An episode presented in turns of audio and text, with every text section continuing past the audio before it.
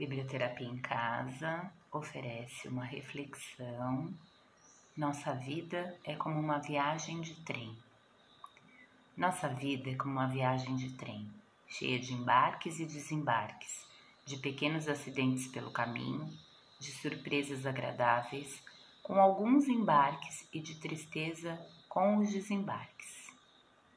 Quando nascemos, ao embarcarmos nesse trem, encontramos duas pessoas que acreditamos farão conosco a viagem até o fim. Nossos pais, não é verdade? Infelizmente, em alguma estação eles desembarcam, deixando-nos órfãos de seus carinhos, proteção, amor e afeto. Muitas pessoas tomam esse trem a passeio, outras fazem a viagem experimentando somente tristezas. E no trem há também pessoas que passam de vagão a vagão, prontas para ajudar a quem precisa. Muitos descem e deixam saudades eternas. Outros tantos viajam no trem de tal forma que, quando desocupam seus assentos, ninguém sequer percebe.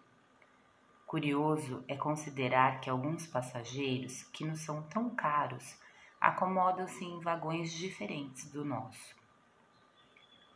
Isso obriga a fazer essa viagem separados deles. Mas claro que isso não nos impede de que com grande dificuldade atravessarmos nosso vagão e chegarmos até eles. O difícil é aceitarmos que não podemos nos assentar ao seu lado, pois outra pessoa estará ocupando esse lugar. Essa viagem é assim, cheia de atropelos, sonhos, fantasias, esperas, embarques e desembarques. Sabemos que esse trem jamais volta, Façamos então essa viagem da melhor maneira possível, tentando manter um bom relacionamento com todos os passageiros, procurando em cada um deles o que tem de melhor. Lembrando sempre que em algum momento do trajeto todos poderão fraquejar e provavelmente precisaremos entender isso. Nós mesmos fraquejamos algumas vezes e certamente alguém nos entenderá. O grande mistério, afinal, é que não sabemos em qual parada desceremos. E fico pensando: quando eu descer desse trem, sentirei saudades? Sim, deixar meu filho viajando nele sozinho será muito triste. Separar-me de alguns amigos que nele fiz, do amor da minha vida, será para mim dolorido. Mas me agarro na esperança de que em algum momento estarei na estação principal e terei a emoção de vê-los chegar com sua bagagem que não tinham quando desembarcaram.